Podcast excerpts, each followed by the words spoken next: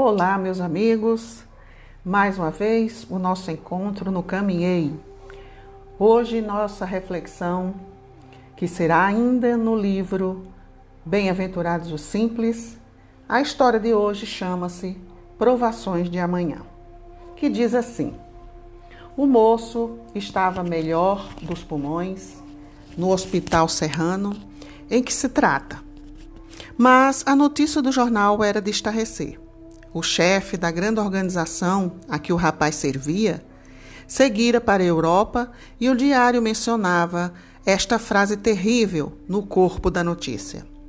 Antes de viajar, o diretor despediu todos os empregados. O doente suou frio. Sem trabalho, desamparado, chorou. Lamentou-se, buscou o leito desarvorado. Proclamou-se em falência. Alarmou a casa de saúde, médicos preocupados observavam-lhe a piora. Depois de quatro dias, extremamente febril, foi restituído ao lar, partindo da serra em ambulância por mostrar-se em condições gravíssimas. Só então em casa veio a saber que tudo corria bem e que ele fora até mesmo contemplado com alta gratificação para tratamento. Apenas havia ocorrido um engano de imprensa. A revisão do jornal cochilara, porquanto a frase era outra. Antes de viajar, o diretor despediu-se de todos os empregados. Prepare-se para as provações que podem surgir amanhã. Conserve o espírito sempre sereno e confiante. Alguém se identificou? Alguém já passou por alguma situação dessa? Que caiu em desespero sem necessidade? Assim é com a grande maioria de nós, né? É assim que a gente tem se comportado diante de provações, né? Diante, em meio às provas da vida, tirando conclusões precipitadas, né? E de forma desavisada, como se a vida fosse um eterno paraíso e nunca pudesse ter nenhum momento de aborrecimento, né? Porque este nos tira completamente do prumo, do equilíbrio. Isso tudo trata-se de quê? Do nosso egoísmo, do nosso orgulho e também, principalmente, da falta de fé. E até mesmo uma tentativa de fuga, né? De não enfrentamento das adversidades da vida. O medo, na verdade, de enfrentar as dificuldades. A gente sabe que sofrer dói. E muitos de nós preferem se entregar à derrota em vez de lutar para corrigir, né, a situação ou melhorar o que precisa ser melhorado. Então, deixando de enfrentar os embates da vida, isso pode causar até mais danos, né? Porque são as experiências que nos transformam. E todos nós já sabemos que a vida, ela é feita de altos e baixos. Nunca seremos completamente felizes, 100%, né?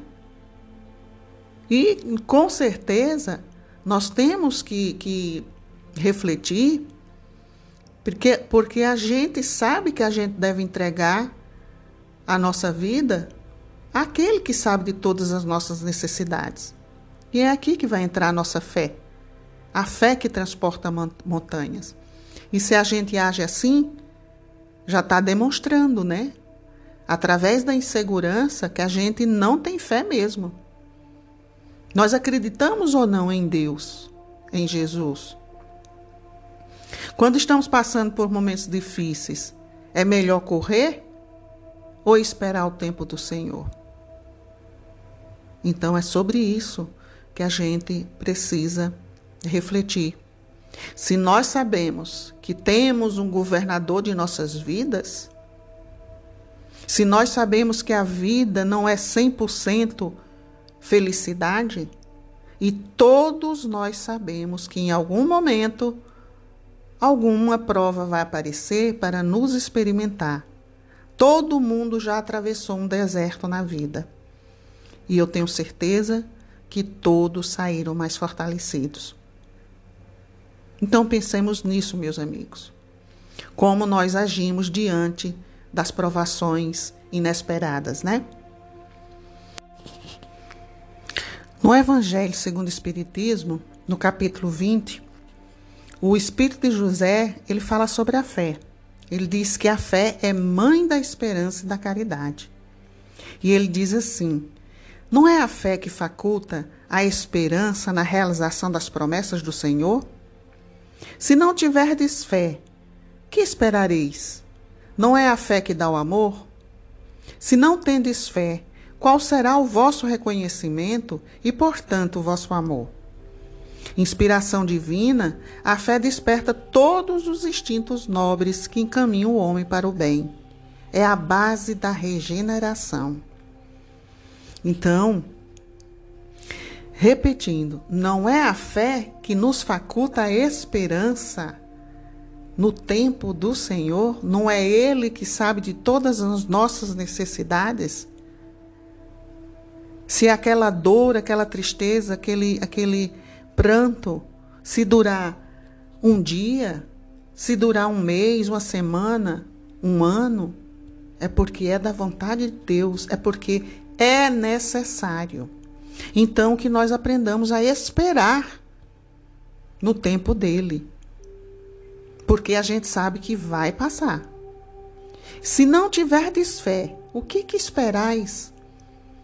O que é de nós se a gente não tem esperança em Deus, esperar o agir dele, nossa vida com certeza será muito mais dramática, será muito mais triste, viveremos em muitas dúvidas, incertezas e infelicidade, porque a gente acaba criando, né, problemas aonde não existe, porque infelizmente nós seres humanos nós somos assim. E não é a fé que dá o amor? Se não tendes fé, qual é o, o vosso reconhecimento e, portanto, o vosso amor?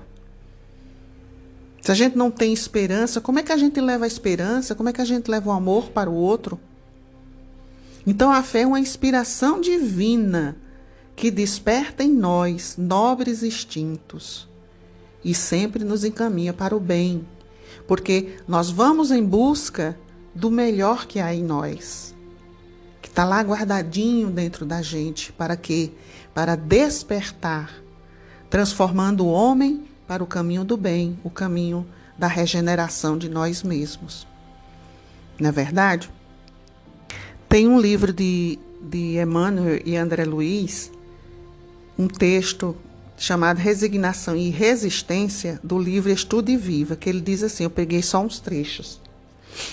Um lavrador suportará corajosamente aguaceiro e granizo na plantação, mas não se acomodará com gafanhoto e tiririca. Olha a profundidade dessa frase, né? Um lavrador suportará corajosamente aguaceiro e granizo na plantação, mas não gafanhoto e tiririca. Por quê? Porque ele sabe pacientemente, ele sabe esperar, que aguaceiro e granizo não são situações que estejam nas mãos dele definir. São fenômenos da natureza que ele sabe esperar porque vai passar. Agora, o gafanhoto a tiririca não. Ele sabe que ele pode combater e se ele não combater, ele terá prejuízos na plantação. E é assim com nossa vida.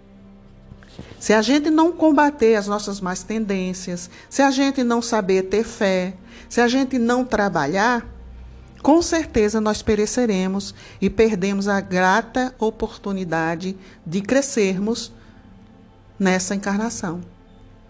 Ele diz mais: esquecemos-nos de que o incêndio vizinho é a ameaça do fogo em nossa casa.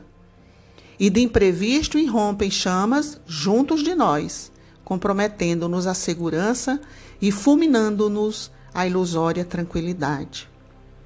Então, nossa casa é um paraíso, nossa vida é um mar de rosas, nossa vida é uma tranquilidade. Então, quando o vizinho está com fogo, Se há fogo no vizinho, na vizinhança, eu tenho que ir ajudar. Por quê? Porque ali é um alerta para mim. Eu não posso continuar na mesmíssima, na tranquilidade, sem, na inanição, né? Na, na, sem ação, na verdade, achando que a segurança está perfeita comigo na minha vida. Em algum momento isso pode acontecer conosco e os outros irão ter conosco para nos ajudar. Então, é a nossa vez de estarmos ajudando o vizinho, né? Se a lei nos apresenta um desastre inevitável, não é justo nos desmantelemos em gritaria e inconformação.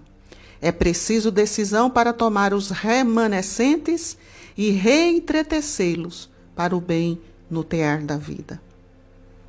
Então, diante da dor, diante de uma travessia de deserto, que é quando nós é, passamos por provações muito difíceis, não é justo desmantelarmos em gritaria e inconformação. Porque se a gente sabe que aquele que nos criou, aquele que nos fortalece, aquele que nos ama, estará sempre conosco. Então teramos, tenhamos serenidade, tenhamos paciência, a gente sabe que não é fácil. Porque às vezes a dor é muito dolorida mesmo, que quase tira as nossas forças, mas saibamos que não estaremos sozinhos e que Deus e Jesus estarão conosco, nos ajudando. E ele disse também, Jesus, né? Bem-aventurados os que choram, os famintos, os sequiosos de justiça, os que sofrem perseguição pela justiça, os que são pobres, porque vosso é o reino dos céus. Então, os aflitos, eles não estão sozinhos. Os sequiosos de justiça, de ajuda, não estão sozinhos. Existe grandes forças se movendo para que todos nós nos fortaleçamos e não desanimemos para continuarmos a nossa jornada. Porque a gente sabe antes que se é, você é uma daquelas pessoas que reclamam quando estão com momentos de dor, de muita tristeza, de muita provação, e reclama, às vezes dizendo que Deus não nos ama, que Deus me persegue, ou que Deus isso, ou que Deus aquilo. A gente sempre culpa, quer culpar alguém da nossa dor. Saiba que há justiça nas aflições. Nada nos acontece por acaso e nada são invenções. Ai, meu Deus, é porque Deus não me ama. Não. Então, às vezes a gente pode perguntar. No Evangelho, segundo o Espiritismo, tem falando sobre a justiça das aflições. Então a gente se pergunta, por que, que uns sofrem mais que outros? Por que, que uns nascem na miséria e outros ricos? Por que uns são bonitos, outros, né, outros feios? Um é preto, outro é branco, um, um tem emprego bom, o outro não tem.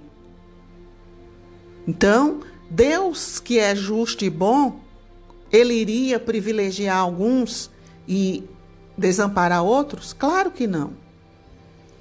Então, a resposta está onde? Então, as vicissitudes da vida, as adversidades, elas têm uma causa. Uma pode ser nessa vida ou vidas passadas. Então, os nossos atos hoje serão consequências de nossa vida futura. Hoje estamos passando e arcando com as sequências daquilo que nós cometemos lá atrás, ou até mesmo agora na vida atual. Então, Deus, já nos julgando preparados né, para enfrentar esses erros, porque é misericórdia, é uma bênção nós estarmos né, saudando essas dívidas, entrando, é, como se diz, em ordem com as leis divinas, se purificando, se lapidando, se burilando, se limpando, na verdade, né?